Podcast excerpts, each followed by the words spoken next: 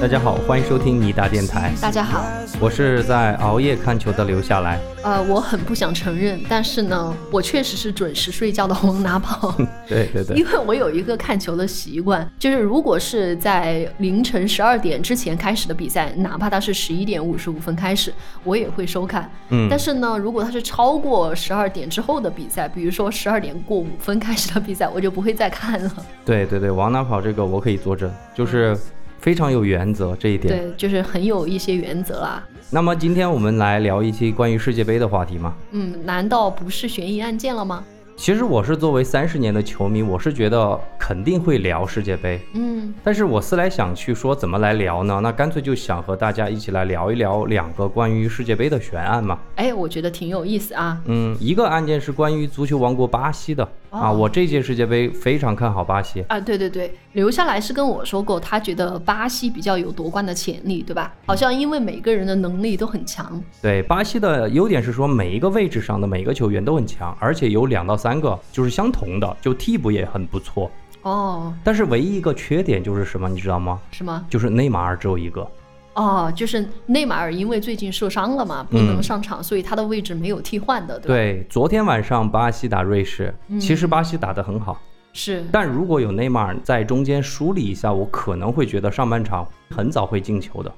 确实，因为我觉得瑞士的防守做得挺好的，嗯可能有内马尔去突一下要好一点。对，他会吸引两到三个，然后他分出去之后，巴西会打得比较轻松一点的。嗯，不过专门提到内马尔老师啊，是因为他最近在咱们中国的抖音上老是跳舞，对对对对，其实我想跟你聊内马尔哈，啊内马尔这个翻译是咱们普通话讲的，你知不哦知道港版、就是香港怎么翻译内马尔？不知道尼玛，啊，真的就吗？是尼玛。咱们是有香港听友的哈，我觉得广东话可能就是内马尔，对吧？对对对，嗯就是没有儿嘛，嗯就是没有那个儿，就是尼玛，就是那样子说的。嗯不过我很想问你哈，嗯，因为内马尔在我们男生或者我们球迷看来，他不是那种走帅哥路线的，怎么那么多女生说他很帅呢？其实我以前跟你看球的时候，也没有发觉谁会说内马尔很帅，但是不知道从这届开始，为什么就是营销号会剪辑一些内马尔的视频，嗯比如说他跳舞啊，或者怎么样的，就有女生觉得他很像杨佑宁的那个风格，就是是那种阳阳光嘛，光你很说他很 man 阳光，我 OK。呃，就是有一点皮，然后有一点 man 的那种男生的气质。明白了，嗯明白了。那另外一个悬案是发生在阿根廷，而阿根廷，你知道，这是我比较喜欢的队伍。是吗？对啊，因为我对阿根廷的印象还停留在那个阿圭罗呀、迪玛利亚呀，还有 还有一个人古谁铁雷斯， 你还记 得吗？一零年的古典雷斯你还记着？是这么冷门的球员你都记着？我看你是就是馋他的身体，应该是。嘿哎倒也不能 这么说，因为他当时真的阿根廷的穿的那种比较紧身的球衣嘛，对然后古铁雷斯的身材真的还蛮好的，就是那种倒三角 嘛。但是我是觉得他虽然身材很好啊，在我心目中，我觉得他踢球的技术就还好，就是很糙的，比较其实，糙，呃，嗯就是不是很细的那种，有点像奥塔门迪。嗯，就是瓦纳跑知道古铁雷斯，说实话，我敢这么说，真的要老一点儿球迷才知道古铁雷斯是 谁，真的。所以那一年就是你说的那个阿迪达斯和耐克，不知道为什么那年就设计非常紧身的衣服，嗯是，是其实吧蛮好看的呀。为什么现在不流行的呢？也有也有，我我觉得。我感觉球员都应该穿紧身衣啊， 就为了这个足球运动的发展。不过，嗯，像你刚刚说的迪玛利亚那些哈，其实也就老了嘛，老了铁老雷斯了啊都，不踢了，阿奎罗今年退役了嘛？是，古铁雷斯和梅西最早出现在，就是你可能知道的话，嗯，零八年奥运会。你看，零八年到现在多少年了？是，梅西还在场上，其实我看着蛮感慨的。反正对。那今天的这期特别节目啊，我们主要是聊跟世界杯有关的案件。当然，在这个过程当中，我们也会分享一下我们俩看球的一些心得了。对对对，因为每周咱们俩坐在这儿聊杀人放火的案件，真的有点心累。说实话，对，今天换个口味，轻松一点。我也看这一期能不能够抓机会在节目里面唱下歌。这个倒也不必吧。 好吧，那我们就开始今天的这个第一个案件。啊 OK，、第一个案件咱们聊什么呢？世界杯，世界杯。那么我们就先来聊一个关于这个奖杯的案件吧。 OK，瑞士有一家机构，他们做了一个最新的调查，嗯目前为止。最具有商业价值的体育赛事排在第一位的其实就是世界杯，大概的价值是多少？四百三十亿美元。哦，什么一个概念？咱们就拿奥运会来做对比，奥运会的价值也就大概四十亿美元而已。哦，所以说啊，我觉得说举办奥运会太不划算了，因为这个成本好高啊。嗯，你要修建各种不同的场馆嘛，然后最后又赚不了钱。对，那个世界杯只需要修几座专门的足球场就完了。奥运会你修那么多的场馆，到最后可能没有人用。是，包括什么滑雪馆呢？我觉得造价应该都挺高的。看来这个男人的钱还是好赚啊， 四年赚这么一次就够了。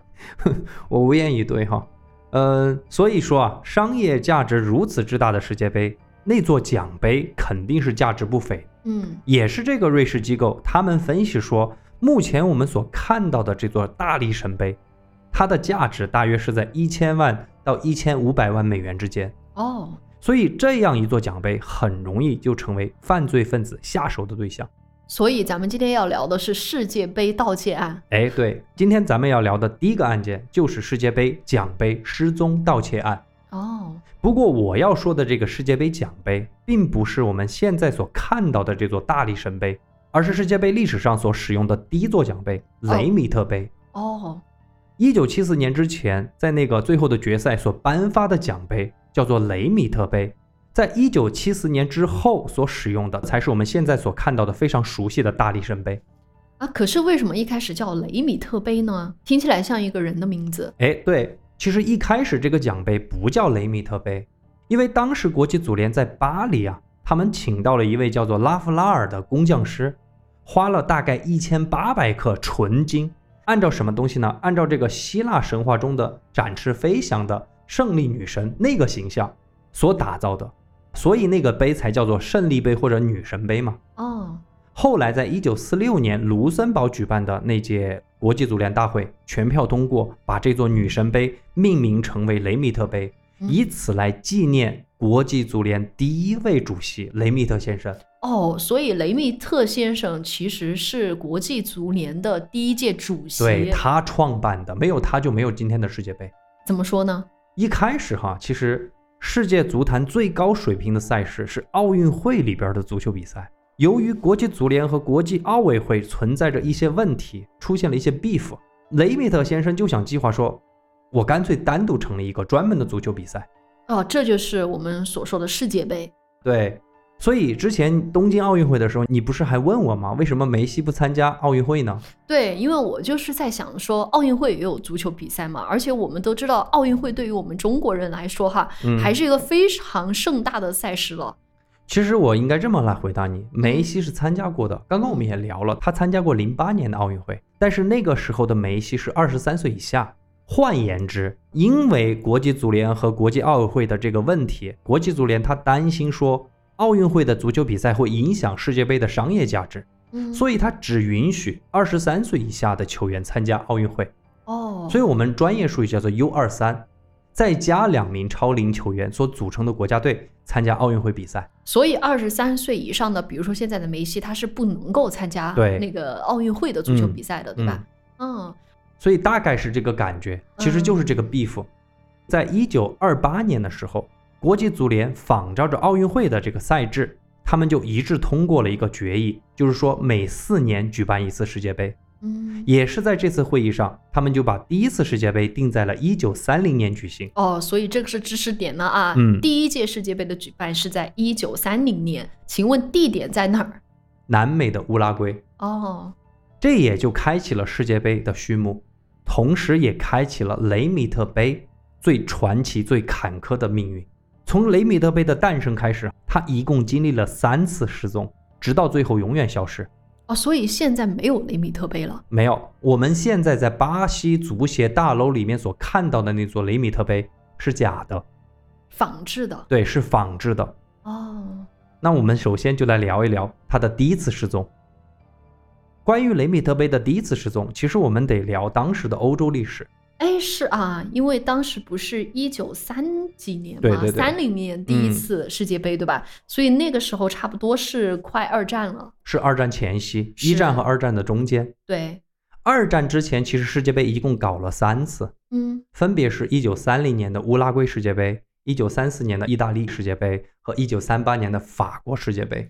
，Go Go Go，啊 嘞啊嘞啊嘞，等一下，你怎么给唱上了？ 法国世界杯 啊，首先应该是我来唱，第二那是九八年法国世界杯的歌，哎呀无所谓嘛，反正法国最有名的那个世界杯的主题曲就是那个嘛，反正在一九三八年法国世界杯开赛前的三个月， 嗯也就是三月十二号这一天啊，发生了一件非常著名的历史事件，什么呢？纳粹德国侵占和吞并了奥地利。希特勒的纳粹政府为了体现说他们德奥合并的光荣伟大正确，就想利用好三八年世界杯。哎，希特勒就想啊，如果由一支德国人和奥地利人共同组成德国国家队，还正好可以夺下世界杯的话，这不就是最好的政治宣传了吗？对，哎，所以你老是说足球不要涉及政治，我感觉是几乎不可能啊，这一届世界杯，反正你看到现在为止，其实我个人啊看了那么多世界杯，我感觉这一次是政治因素最多最多的一届世界杯。对我昨天看到 BBC 说啊，就为了谴责卡塔尔的这个人权问题嘛，呃嗯，，英国公共场合不给卡塔尔世界杯做广告，其实我跟你说，我觉得最无语的是那个新闻，一个 BBC 的记者去问那个伊朗主教练奎罗斯，让他发表一下关于伊朗妇女权利的问题。确实也是伊朗球员，其实人家第一场没有唱国歌嘛，对啊，就表示自己对妇女的支持。但是后来第二场好像有又唱了，然后我听到全场的嘘声了。嗯，对那场比赛，我是觉得有点儿尴尬，我觉得有点儿不好，就是伊朗国歌奏响之时，所有的威尔士球迷一直在嘘。就是真的啊表达自己一种政治立场而已嘛。我觉得还好乌克兰没有进去，不然这届世界杯真的我就不知道会搞成什么样子。是，哎，今天晚上伊朗打美国，你支持谁啊？说到这个，我想多说两句怎，么呢？因为之前哈的平台有一些留言说我俩是亲美派的， 我也不知道为什么。所以说，为了表明我的立场，今天这场比赛我就支持伊朗 啊！你不是今天晚上是三点钟开始打，对吧？对对对啊，按理说这个已经违背了我看球的原则，但是我今天晚上还是要起来看那个伊朗打美国。主要是这样的，我想支持中国队，但是这个没办法嘛。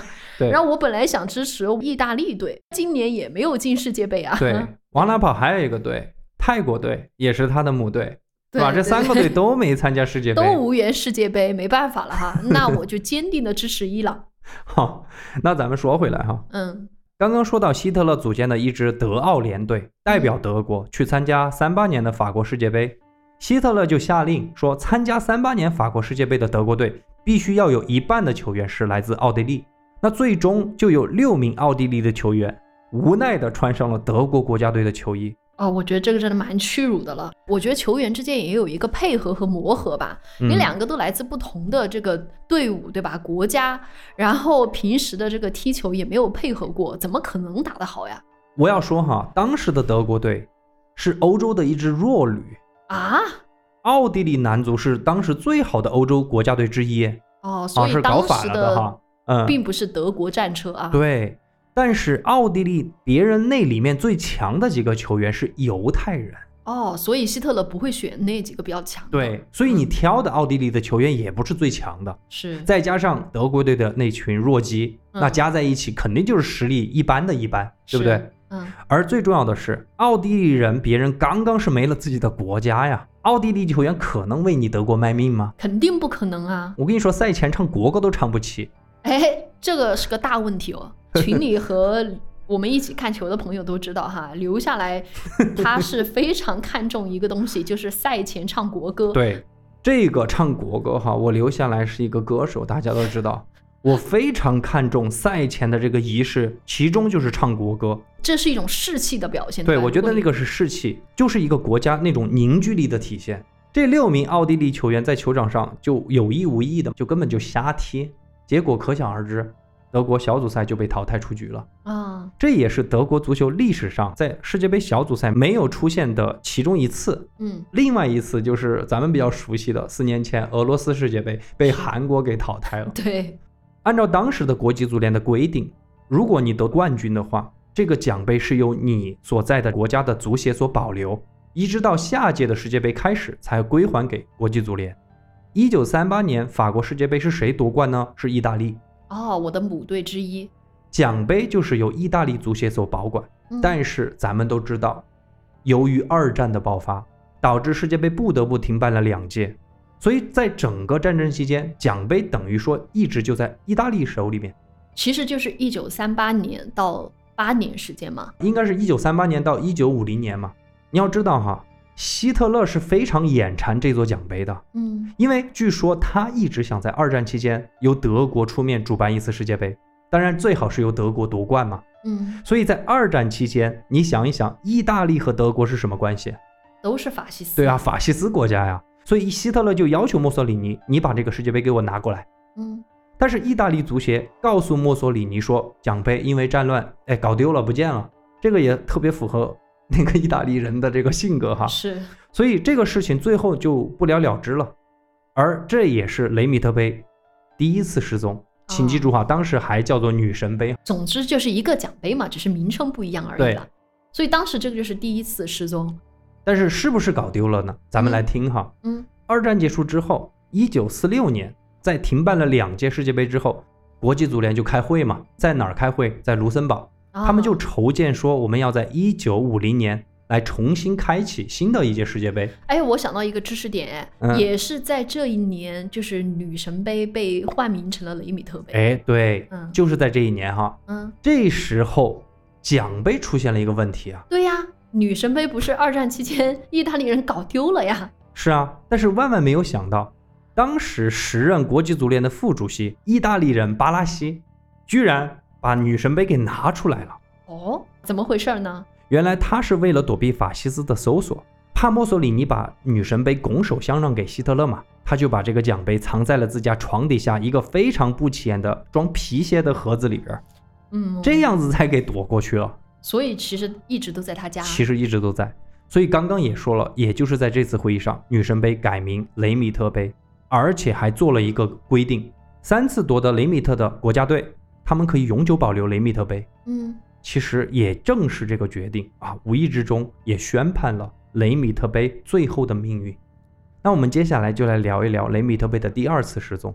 不过我在你聊之前哈，嗯我想说两句。我觉得这个意大利人叫什么巴拉西巴拉西是吧？就是嗯当时的足联的副主席、对吧？嗯嗯，我觉得他的一个真的小小的一个决定，还是嗯大大的改变了、呃世界杯的命运吧。其实我们也说，在这种大环境下，有很多人性光辉的东西。是世界杯为什么吸引我？就是因为喜欢足球之后，我会倒回去看看这些点点滴滴的故事。那我们接下来说第二次哈，嗯，第二次是怎么失踪的呢？我们知道，二战之后的二十年，足球事业就慢慢恢复起来了，而世界杯的足球赛事也逐渐成为了一个和奥运会齐名的国际体育大赛。嗯，时间就来到了一九六六年第八届世界杯。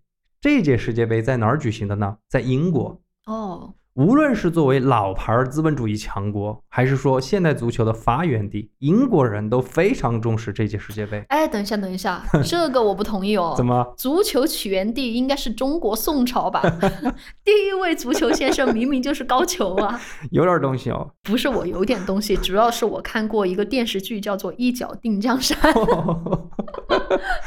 这个暴露你的年龄哦。还好吧？小时候很多我估计都看过啊。哦，这个电视剧，我说实话，对于当时的我一个足球狗来说，真的是太好看了。任泉、李冰冰、还有那个李汉宗翰，哎，啊，当时真的那个歌也很好听，而且我记得当时啊同时还有一个节目，就还有一个电视剧是陆毅演的那个《壮志雄心他》。也是踢球的。对，其实我跟你讲，后来我才知道，它都是零一年、零二年的电视剧，就是为了这个庆祝中国零二年进入世界杯哦，所拍摄的一系列的这个偶像剧，关于足球的。哦，怪不得啊。我们说回来哈，嗯，一九六六年年初，雷米特杯就从巴西运到了英国，因为上一届冠军是巴西。英国人为了确保雷米特杯的安全，他们制定了非常高标准的安保措施。东道主英国，他们的足协现在叫做足总，拿出了三万英镑作为保险费，以防不测。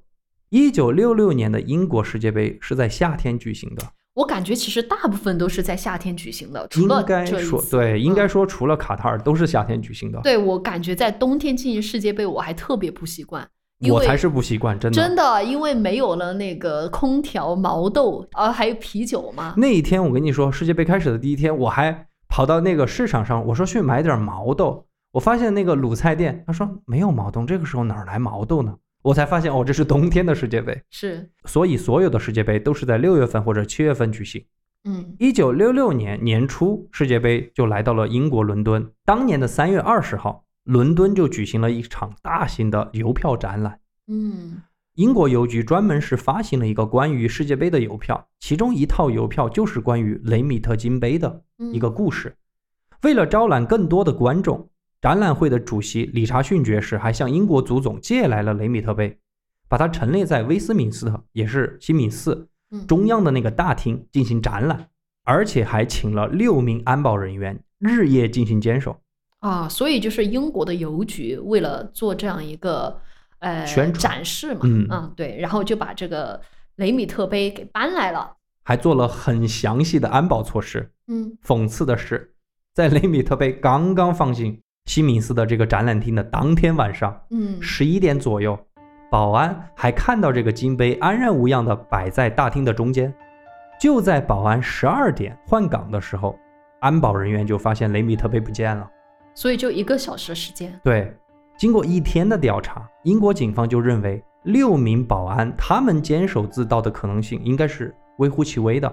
警方就接着分析说，偷盗奖杯的人应该是白天趁着西敏寺做礼拜啊，这样子混进来之后，悄悄地潜入到了这个中央会堂，然后等到了晚上再走进会展中心，将这个门轻轻地打开，溜进室内盗取了这个奖杯。嗯但是因为当时没有监控，至于为什么能够避开这些安保人员，现在一直都是一个谜。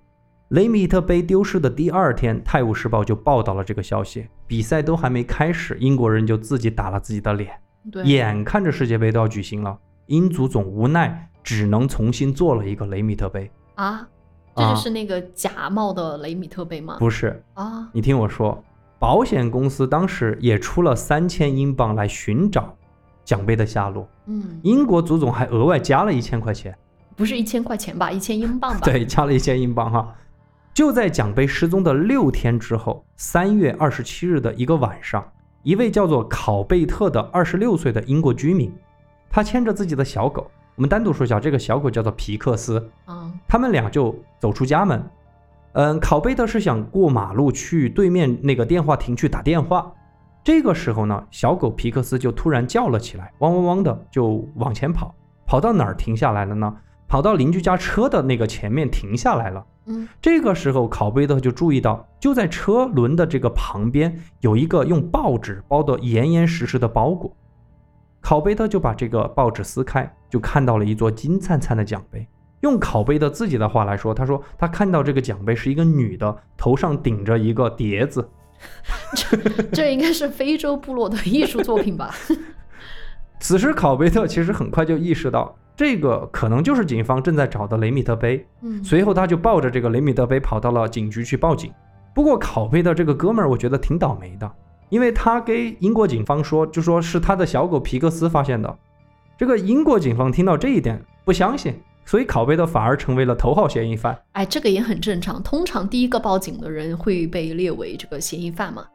反正当天考贝特是审讯到了凌晨两三点，确实发现这个哥们儿一点儿嫌疑都没有，才把他给放回家。嗯不过我觉得英足总也挺信守承诺的，因为是考贝特小狗皮克斯发现的这座奖杯，嗯，所以英足总先是奖励了这个小狗一块银质的狗牌，哦，五十三英镑。以及一年的那个狗粮作为奖励，这个银质狗牌和狗粮我都能够理解了，那为什么要发给狗五十三英镑的现金呢？我说还有嗯，后面还请这个狗参加了一个电影的制作，什么电影啊？我真记不得了，但是那个电影好像挺有名的，你嗯，在那个豆瓣上都还有评分的，是那哦种六点几分的电影，哦，嗯，所以这个小狗皮皮克克斯斯嗯它是一只名狗啊。对，这个小狗的皮克斯主人考贝特肯定也得到了那笔奖励嘛，四我们千刚刚英说镑嘛了，，对 啊，那还真是养狗千日，用狗一时 哈。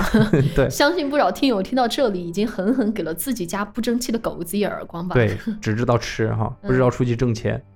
那这届世界杯最后是英格兰夺冠，啊，最后的决赛，考贝特和这个小狗皮克斯也是被英国足球队邀请到了夺冠的晚宴上去参加。哎，这个插曲真的因为是有惊无险嘛，对所以显得特别温馨。就是因为最后这个奖杯被找到了，所以后来的事情也就不了了之了。嗯，不过我告诉你，这个事情在五十六年之后的今天，也就是上个月有了一个后续。你说今年吗？，对，今年二零零二年上个月有了一个后续，啥事儿？就是英国《镜报》报道说，有一个叫做 Gary 的读者，他们给《镜报》发了一个邮件，说一九六六年三月二十号，当时他的叔叔时年四十岁，是他潜入了威斯敏斯特教堂，顺走了雷米特杯。我怀疑是蹭世界杯的热度，我觉得也是，因为每年世界杯开始都会出都现会有些这八卦。嗯嗯，不过我觉得，不管消息属不属实，反正咱们听一听哈。家里说他的叔叔和爸爸其实相继是在零五年、零七年去世了。这个消息是自己爸爸告诉自己的。他说，事发当天是他叔叔，就是去会展中心去进入礼堂，然后打开了门锁，把世界杯藏在了自己棕色外套下，然后带离了现场。他的叔叔偷盗成功之后，还把这个包裹给他爸爸看，哦他爸爸给吓惨了。嗯后来两个人觉得算了，还是把它给扔了吧，于是就裹着报纸扔在了路边。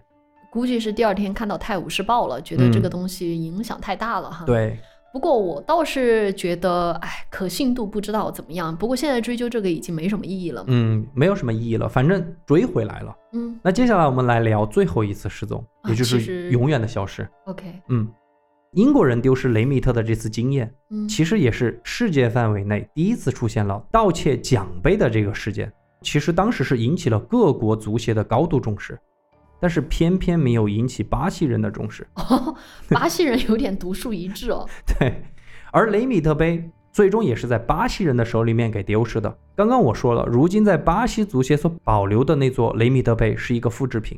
我们先要回到一九七零年，啊，巴西是第三次夺得了世界杯的冠军。对，那个年代的巴西嗯足球嘛，很有名了。根据国际足联的规定，如果你三次获得世界杯的冠军，你就可以永久获得雷米特金杯。嗯，所以，当巴西在一九七零年第三次夺得世界杯冠军之后，他们就把这个雷米特金杯放到了他们位于里约的巴西足协总部大楼的那个保险柜里边。一九八三年十二月十九日晚上二十点五十分，当时有一个保安叫做巴蒂斯图塔·玛雅，他呢正在一层楼一层楼去巡视巴西足协大楼嘛。此时，玛雅已经巡视完了八楼，于是他乘坐电梯从八楼来到了七楼，嗯，刚刚走出电梯，就突然有一只手从后面掐住了他的脖子。因为玛雅其实也有一米八左右，但是他感觉后面这个人比他高，所以估计有一米八五。更让他感到绝望的是说他发现黑暗中怎么还有另外一个人的身影。嗯，原来是有两个蒙面大汉潜入了这栋大楼。这个时候，玛雅已经完全被控制住了，歹徒就趁机捆住了他的双手，并且把他反绑到了一个铁栏杆上，把他的那个钥匙给顺走了，很快就消失在了这层大楼里边。第二天早上来上班的同事才发现了这个玛雅被绑在了七楼的一个铁栏杆上。把玛雅解救之后呢，两个人就赶紧向巴西足协进行了汇报。巴西足协就意识到了这个问题的严重性，因为那栋大楼里边，我们刚刚说了，最值钱的东西就是那座雷米特金杯，嗯，而玛雅被抢走的那串钥匙，其中有一把钥匙就是打开装有雷米特金杯的那个保险柜，哦，结果我们可想而知，就不见了。对原本锁在保险柜中的雷米特杯不翼而飞。第二天，雷米特金杯失窃的消息就立即轰动了全世界。本来巴西足协其实他是想隐瞒的，但是被死敌阿根廷媒体给捅了出来。怎么是死敌呢？ 待会儿我会给你讲下一个案子，那个就是巴西媒体报复阿根廷，他们给捅了一个篓子出来。嗯，雷米特杯丢失之后，巴西球迷怒不可遏。当时的球王贝利啊，他知道之后呢，他就愤怒地说：“这个事件的主要罪人不是那些小偷，就是巴西的掌权者。对啊，你为什么要把这个奖杯放在那么保安很松散的这样一个地方呢？为了平息愤怒，巴西足协就不得不决定要做一个复制品。哦，复制的雷米特杯被隆重地运回巴西，嗯，巴西足协就觉得说，这个新铸的雷米特杯基本上可以以假乱真。为什么呢？因为就是那个复制的奖杯，嗯，连原来奖杯的那个刮痕，他们都复制的很好。他们觉得，是不是在北京潘家园儿找人做的哟？ 因为潘家园儿的真的这个做仿古做的很好的，人人家还会有做那种刻意的磨痕。呃，我觉得有一次我们去看到过一个雷米特杯在啊潘家园儿，是吧？嗯嗯那个哥们儿说是从埃及给刨出来的。 应该有这个可能吧？但是哈，巴西有一个那个就是专门打造金属的一个专家，叫做桑帕嗯约，他出面鉴定了一下，他就说这个复制品的金杯和原来的雷米特杯有很多不同之处。原来的雷米特杯那个女神的两条腿是紧闭在一起的，现在分开了。哦，第二个就是女神的衣服没有那么多褶皱。第三就是这个复制品上女神的两个手臂啊，姿势也有变化，所以他觉得复制的非常的糟糕。嗯，很粗糙。后来，其实巴西警方还是花了大概四年的时间去寻找这个奖杯的下落，最终是通过监狱里边的一个犯人他们所提供的线索，然后去逮捕了四名嫌疑人。啊，所以有四名嫌犯。对，是四名嫌犯肯偷的。定啊，有两个负责去偷，然后其他的可能有运输，然后还有负责倒卖的。但是让我们非常非常痛心的是，嗯，根据这几个犯人说，他们是把偷窃的雷米特杯融化成了金块，哦，换了大概二点四还是三点四万美元。哎，好可惜。所以我们就永远看不到真正的那个雷米特杯了。这是巴西丢失的第一个重量级奖杯，但是不是最后一次。怎么说？二零一四年排球世界杯，就是排球世锦赛，嗯，有两座奖杯也是在巴西巡展的时候给丢了，至今都哦没有找到。哎，这个巴西啊，不知道怎么管的哈。嗯最后，咱们来简单聊一聊这个新的大力神杯。 ，OK，一九七零年，国际足联就开始在想说，我们要做一个新的奖杯，嗯，去代替之前的雷米特杯，这就有了我们现在所看到的大力神杯。这个大力神杯的杯底，一般一个奖杯的杯底哈，它会留出一些空白，用于去刻上夺得世界杯冠军的这些国家的名字嘛。嗯，大力神杯底座所留的这个空间，估算过可以容纳从一九七四年一直到二零三八年世界杯的冠军球队。哦，所以理论上来讲，二零2038八年之对后，我估计是不是又得换一个？对奖杯又得了换奖杯了。嗯，刚刚我说了哈，大力神杯目前的价值是超过了一千万美元，嗯，自然也就成为了很多偷盗的人想要下手的目标。 所以啊，怎么说？咱嗯们巴西队哈，还是我看今年他们有 那个夺冠的可也 能不能哈这样说哈。哎，之后希望他们如果有这个机会保管的话，他们还是要稍微注意一下啊。我跟你说，你嗯放心，为什么？因为国际足联修改了奖杯保存的机制。怎么说？首先，他们取消了永久保存大力神杯的机制，就是不管你夺多少次世界杯冠军，这个奖杯不会给你。最重要的一点其实是在这个地方，因为一开始冠军球队可以保留这个大力神杯的原件，但是国际足联也发现了一个问题，就是因为各个国家的这个足协，他们对大力神杯的保护重视程度是不一样的，就会导致一个问题，就是这个奖杯的表面伤痕累累。为此，国际足联多次出钱对其进行修补，一直到了二零零五年，国际足联真的忍无可忍了，他们就再次修改了规定，大力神杯的那个真杯只会出现在决赛颁奖的那个时候，嗯，在仪式之后，国际足联会立即收走这个金杯，只给冠军球队留下一座官方复制品，哦，而真品的这个奖杯。国际足联就会拿回去放到他们那个苏黎世的总部那个足球的博物馆里边去展出，哎，我觉得这样也挺好的，又有仪式感，然后其实对于每一个冠军的国家来说哈，也有东西可以保存嘛。，对，这个措施非常的有效果。啊嗯，为什么？因为二零零六年你的意大利夺冠之后，刚刚回国就把这个复制品给摔坏了， 哎呦，这很意大利啊！然后国际足联又给他做了一个。啊，二零一四年巴西世界杯，德国队不是拿了冠军吗？嗯，德国人就在柏林举办这个夺冠庆典的时候，也是把这个复制品磕了一个很大的口子。所以你看，不把真品给他们是对的啊。，对，这个就是一个世界杯奖杯的一个案件或者一个故事吧。我觉得还是挺有趣的哈。因为你以前不是说看足球哈，你还喜欢看这个背后的一些故事嘛？对，我觉得我今天听了第一个故事之后，我发现感觉整个奖杯的历史也贯穿着人类的历史，还挺对有意思的。而且你看那个什么和二战啊、希特勒呀、墨索里尼啊这对些等等等等连在了一起。其实我跟你说，这些故事一开始都是我爷爷给我讲的，嗯，所以我开始都是跟他一起看。是，所以你才能够明白很多国家，比如说英法大战、英阿大战这种大战的背后，其实有很多因素，所以特别好看。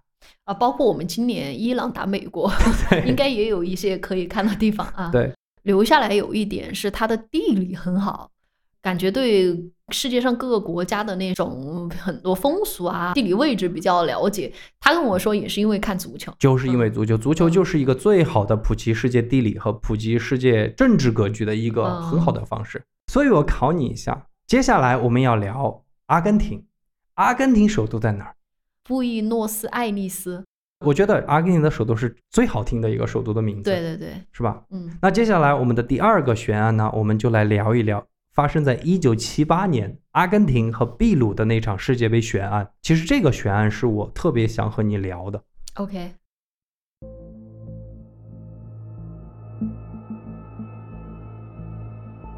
七十年代对于阿根廷这个国家来说，其实是一个多事之秋。整个七十年代，阿根廷的经济急转直下，接近崩溃，所以就会出现一个问题，什么问题呢？社会上的各种矛盾就会日益凸显。嗯这就最终导致了1976年3月24日的凌晨，军方发动军事政变，扣押了当时时任的阿根廷总统伊莎贝尔·贝隆。哎，是不是那个 "Don't Cry for Me Argentina" 的那个那个嗯女总统啊？应该不是，这个贝隆是伊莎贝尔·贝隆，你说的那个是艾维塔·贝隆，哦，是贝隆夫人。哦，对对对，好像是她当时为这个平权做了很多贡献。对对对，她主要就是为穷人、为妇女做了很多，在阿根廷做了非常多的贡献。阿根廷人民是非常爱戴她的。就是后来大家为了纪念她嘛，就嗯写了这样一首歌，对，不过这个伊莎贝尔·贝隆其实跟她有点渊源。什么渊源？因为艾维塔·贝隆是那个贝隆，就是那个总统的第二任妻子，啊伊莎贝尔·贝隆是第三任妻子。哦，她作为总统的时候被军政府给扣押、给逮捕了，然后流亡西班牙。哦，嗯，话说回来，两个小时之后，阿根廷政府就摇身一变成了一个军政府。其实说白了就是军政府夺权嘛。，对，嗯为了重整阿根廷的经济，军政府就决定一定要大办特办世界杯。嗯，而阿根廷最好哈，或者说必须在这届世界杯上夺冠。我觉得这个不是重振经济，我觉得是政府为了自我的形象。对，其实就是转移矛盾，把民众的注意力从经济问题、社会问题转移到足球上去。哎，说白了，又用足球来达到政治目的嘛，所以足球永远都逃离不了政治。都是在历史的大背景下被推动着前进。嗯，阿根廷他们为了获得1978年的世界杯的举办权，付出了很大的代价。军政府当时是同意说，我们加码七亿美元来举办这届世界杯。你要知道，七亿美元是当时原定预算的十倍。如果你觉得这个还不夸张的话，我跟你说一个数据，嗯是阿根廷当年支出的百分之十。你想想，百分之十拿来搞世界杯，哎，教育问题、福利问题怎么办？是，不过我们先说回来这个世界杯本身哈，嗯七八年世界杯的赛制是这个样子的嗯，当时只有十六支队参加，他们是分成四个小组，每个小组的头两名出线，那么就是八强，对不对？嗯按照当时的赛制，这八强又得分成两个小组进行小组赛，只有小组赛的第一名才能晋级决赛，这是和现在不一样的。是，那我们先来说比赛一开始，第一轮小组赛，阿根廷两胜一负出线，没有任何问题。对，就进入八强了。对，进入八强之后，分组是分在了哪一组呢？是分在了巴西、波兰和秘鲁哦，这个小组。你说最强的对手是谁？当然是巴西，对当时肯定巴西是的巴足球西那么强。第二轮小组赛，巴西是先把三场比赛给踢完了。嗯，也就是说，他分别跟波兰、秘鲁和阿根廷都踢了。对，嗯，所以他们是三战两胜一平，拿了七分，哦，进了六个球，净胜球是五个。而这个时的阿根廷只踢了两场比赛，就是还没有跟最后一个就是跟秘秘鲁鲁没有对踢没有踢，呃他们跟先巴跟西巴踢西和了波兰的踢了，是 OK 一胜一平四嗯分，所以你可以算最后一场就是踢秘鲁，就必须要拿下秘鲁，是，你才能七分。如果他们两个都是七分的话，那怎么办呢？按照那个时候的规定，积分相同的情况下，不是先算净胜球，而是先算进球的数量。哦，这么算一下的话，就是巴西已经进了六个个球了啊，但是呢，阿根廷进了只进两个两球，所以他最后一场必须要进至少五个球才能对够超过巴西嘛。对比方说五比零赢秘鲁是就 OK 了。当时的秘鲁其实是南美的一支劲旅，劲旅什么意思啊？就是强劲的一支部队，哦，就是劲。 哦我又学习了一个新词哈，南美劲旅。啊嗯我应该是呃那个东亚劲旅，你永远都捋不清楚是吧？你别多说，你是东亚劲旅。哦，阿根廷其实照理说是就正常踢可能能够赢秘鲁，嗯， 但是不可能踢个五比零。我觉得五比零太难了。我跟你讲，作为一个资深球迷，做个极端的比较，就说巴西队和中国队踢，正常踢绝对踢不过五个球，哎，我记得以前世界杯的时候，巴西好像打中国是四比零。四比零。嗯，就是如果但凡是五个球以上，这种比赛一般都不正常。我们讲哪种不正常哈？从竞技的角度上来说，如果是五比零以上，就说你的心态被打崩了，哦，有可能打个七比零、八比零。嗯第二个就是一定会出现背后的一个问题。嗯，所以正常来说，世界足球里边打出五比零的比分，在那种情况下打出五比零的比分，绝对不是一个常规的比分。嗯，就在这种氛围下哈，嗯万众瞩目的阿根廷对秘鲁的最后一场小组赛就开始了。首先，秘鲁的首发就十分奇怪，嗯，在这么关键的一场比赛里边，你猜他们派上了什么？派上什么？他们派上了四名之前根本就没有上场的球员。啊，更奇怪的是，在前锋线上，秘鲁安排了一名踢后卫的球员去踢前锋。啊， 那这肯定是被做局了呀，你说是不是？。对，那幸好是我们群里那个威哥当时还没有出生哈、 否则的话，他如果买球就又要上天台了。威哥应该不要生气吧？啊，你又说了他。哦，对不起，就我们接下来说回来比赛嘛，嗯比赛一开始，两个队却踢得非常的焦灼。啊，秘鲁啊，甚至在前三十分钟还创造了两次绝佳的破门机会，嗯，但是他们的前锋错失了两个空门的机会。空门都请记住打不进请记住，我这个错失是打了引号的，哦，就是故懂意了，不踢进去。而且到了下半场，秘鲁的头号球星当时是贝拉斯克斯，嗯他是在五十二分钟就被换下来了。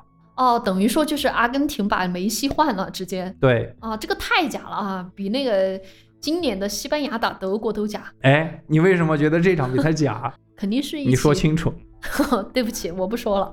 因为西班牙和德国球迷很多的，，我的意思是这个结果啊 对，感反正 觉嗯日本就很恼火了。是其实你要说有点假，我觉得英格兰打美国那场比赛特别假，英格兰应该是稳稳当当的赢下我美也国，觉得但是打个零比零，不好说哈。你为了什么嘛？可能就是为了做伊朗嘛。嗯，但是这些都是咱我和王大跑聊天的哈，啊，我们瞎说的、没啊，没有别的什么带节奏啊或者什么意思 哈。但是不管怎么说，反正我不亲美啊。你还在记着这个事情。最终阿根廷是六比零大胜秘鲁，六比零打了 一个，力压巴西一个球进入决赛，嗯，刚刚不多不少。当然，最后阿根廷在决赛之中也是战胜了没有克鲁伊夫的荷兰。嗯，我不知道你知不知道克鲁伊夫？啊我不知道呃，你知道荷兰哪个球星？你给我说一下，罗本，比罗本还要牛逼哦很多倍的那种。好吧，荷兰足球教父级的人人物哈，在当时，好吧，当时克鲁伊夫没有去，一个是因为他抵制军政府，哦，第二个说的是军政府好像威胁了他的家人，所以他选择不参放弃加这。次比对赛，，这些都是足球的八卦消息哈。嗯，总之，阿根廷第一次夺得了世界杯冠军。这一场六比零也是世界足坛非常著名的悬案。当时各国媒体纷纷做了大量的报道，去解密这场比赛到底是不是一场假球。嗯，来，第一个说法就是由他们的死敌巴西媒体所做的报道。巴西媒体说，在阿根廷和秘鲁之前开赛之前，阿根廷的那个军政府总统魏德拉将军造访了秘鲁的那个更衣室，哦，据说魏德赖将军进到秘鲁更衣室的时候，是带了八名荷枪实弹的士兵跟着他进去的，啊，懂了，你懂了哈？嗯，照理赛前是不能进去的，就是赛前任何人是不能随便进到更衣室的。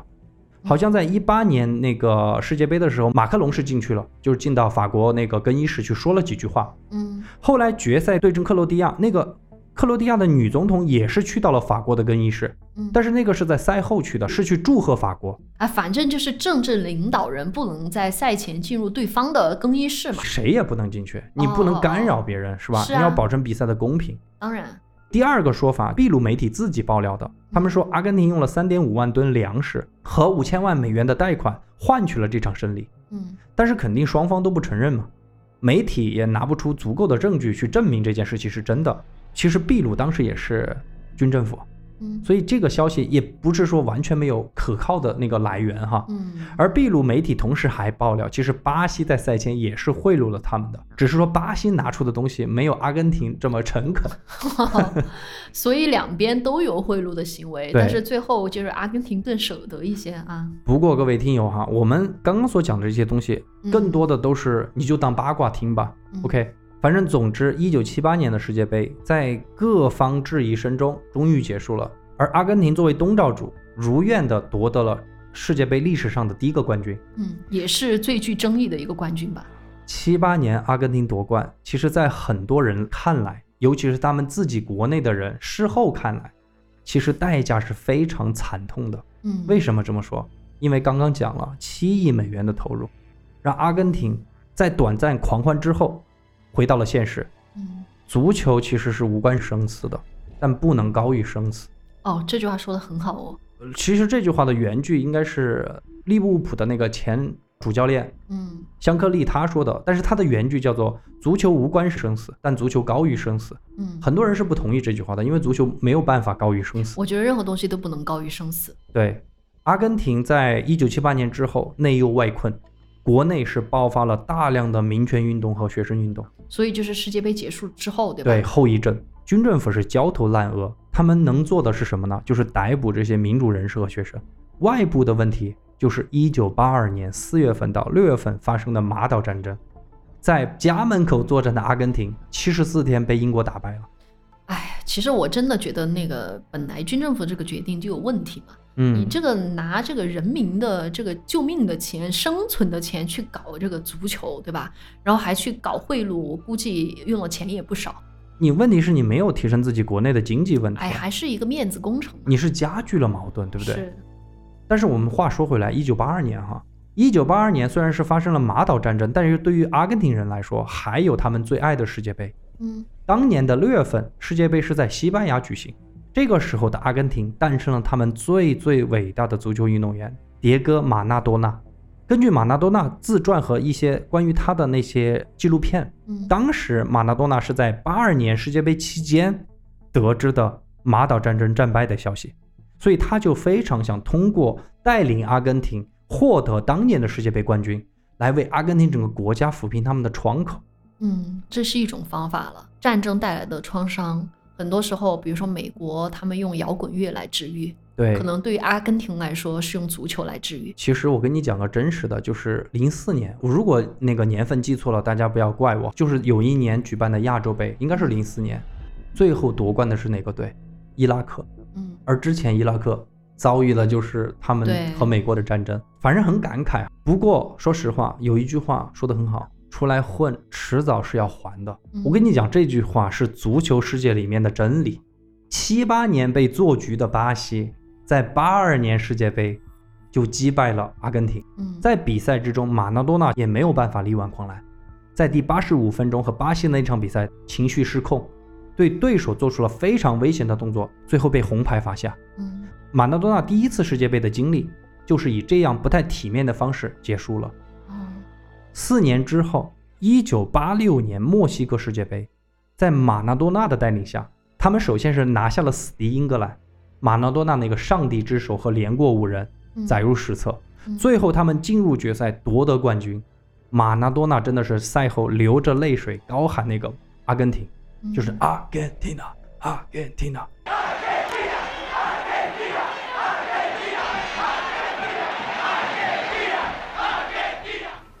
我以前小时候看，只是觉得哇，他好高兴哦。嗯，但是后来了解了了解更多背之后后，的你会觉得，嗯，一个足球运动员用他的方式在为自己祖国效力。其实你以前跟我说过嘛，嗯你以前总是说就是马拉多纳是一代球星，嗯，呃，应该其实一代球王。一代球王，然后其实梅西现在也是一代球王，但是两者之间的概念是完全不一样的。对也就是说马拉多纳是整个阿根廷球队，包括整个阿根廷国家的国民之中的那种精神领袖。叫做符号了，我都觉得。呃对，然后你跟我说，呃，梅西他踢得很好，但是他还没有达到就是精神领袖的这样一个高度。对对我吧觉得这个东西不能怪梅西。其实最后我就想说一下这个话题，嗯马拉多纳是在一九八六年一战封王，嗯，由此我们才叫马拉多纳球王。其实我觉得足球世界里边，球星、巨星、超巨到球王或者足球皇帝哈，这四个层次，我觉得这个时代已经没有球王了。嗯梅西和 C 罗，我觉得叫做超巨，叫做嗯 mega star，它不是 super star，是 mega star。但是球王这个 level 是没有了。